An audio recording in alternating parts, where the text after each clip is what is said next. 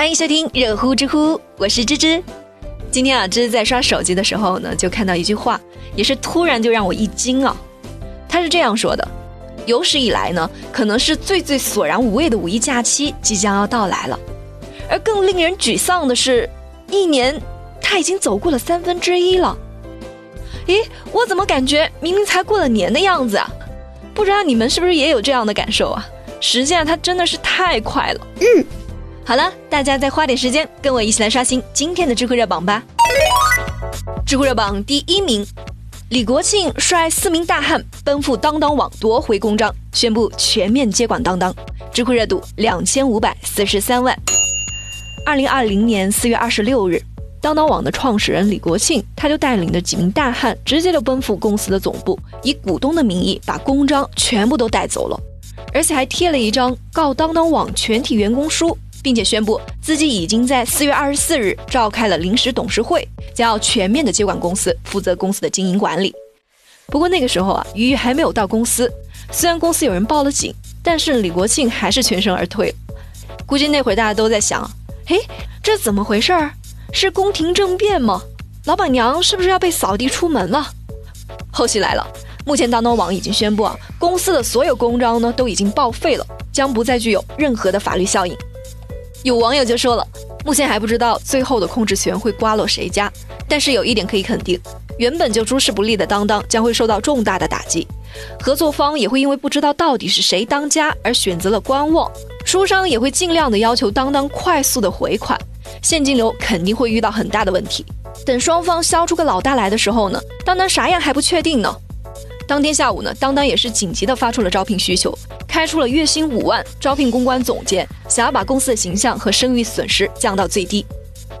当当网这近二十年，李国庆和于两夫妻呢，一直是坐镇一线，相互的制衡。刚开始的时候倒也没太大问题，可是这两年啊，双方从刚开始的商业佳话。到如今分道扬镳，互爆黑料，真的是撕得非常的难看。有网友就说了，这件事其实就是企业管理中经常存在的夫妻店的问题。夫妻呢最好是不要在一起创业，这比较容易把工作中的矛盾带到家里面来。没有了亲情呢，反而变成了利益为先的商业伙伴，而且一旦出现问题，自己的事业和生活呢都会陷入到不可挽回的地步。如果说硬要一起创业，为了公司能够规避风险呢，最好还是聘请专业的律师，设计一个创业团队的利益分配制度，这样呢也不至于事后撕逼的太难看。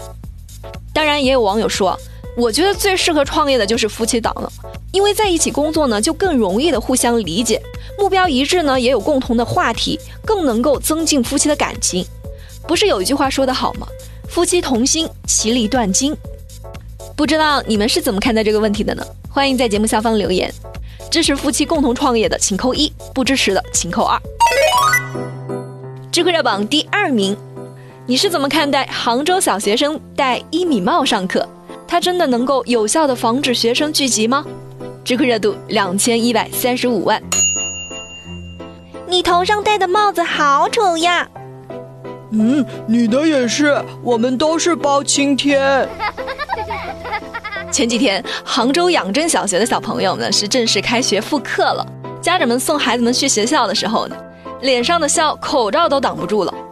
但是他们头上戴的一米帽呢，却引起了社会的广泛关注。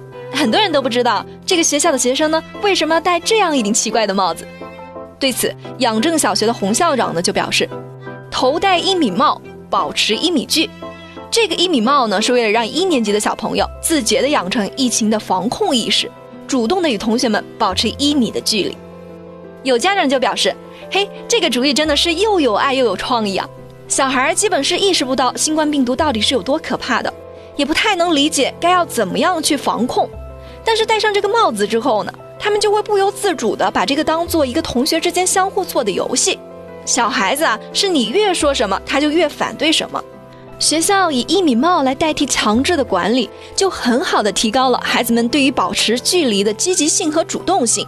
而且这个帽子啊是学生和家长一起做的，这不仅是锻炼了小朋友的动手能力，而且还加强了父母与小孩的亲子关系。当然啊，也有家长就提出了质疑，这也太可爱了吧！但感觉上课的时候呢，小孩会集中不了注意力，指不定就被哪个同学的帽子给吸引住了。这完全就是形式主义嘛！这些孩子进个教室都得横着走，这也太折腾孩子了。只想说的是，对于小学生而言呢，很难不凑在一起玩耍。他们大多数人也不知道一米到底是有多长，一米帽呢就把这个一米的距离给具体化了。时刻戴着一米帽，也强调了保持距离的重要性。我们更要看到，在疫情期间，学校想方设法想要保护学生的善举和创意。知乎热榜第三名，交警扮盲人带导盲犬坐公交车，被司机和乘客赶下车。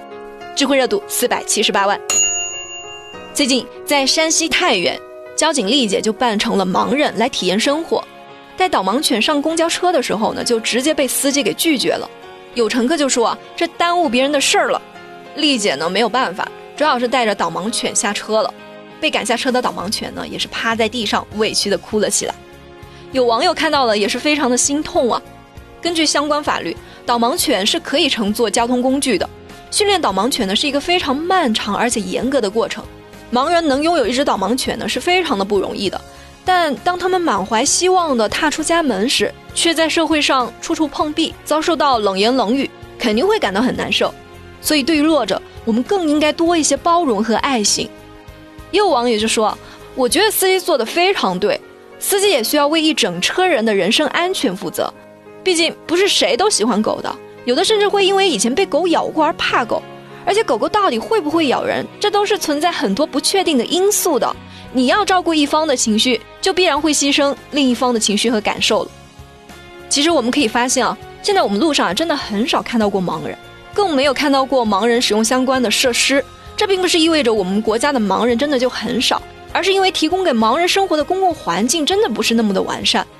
在某些国家呢，公交车的前部都会有专门的区域可以供有身体障碍的人使用，盲人坐车都是免费或者是有折扣的。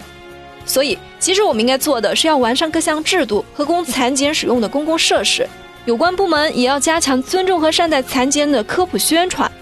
什么时候我们能够在路上看到残疾人自在的出门了？我想这也就代表着我们国家的文明又向前进了一步。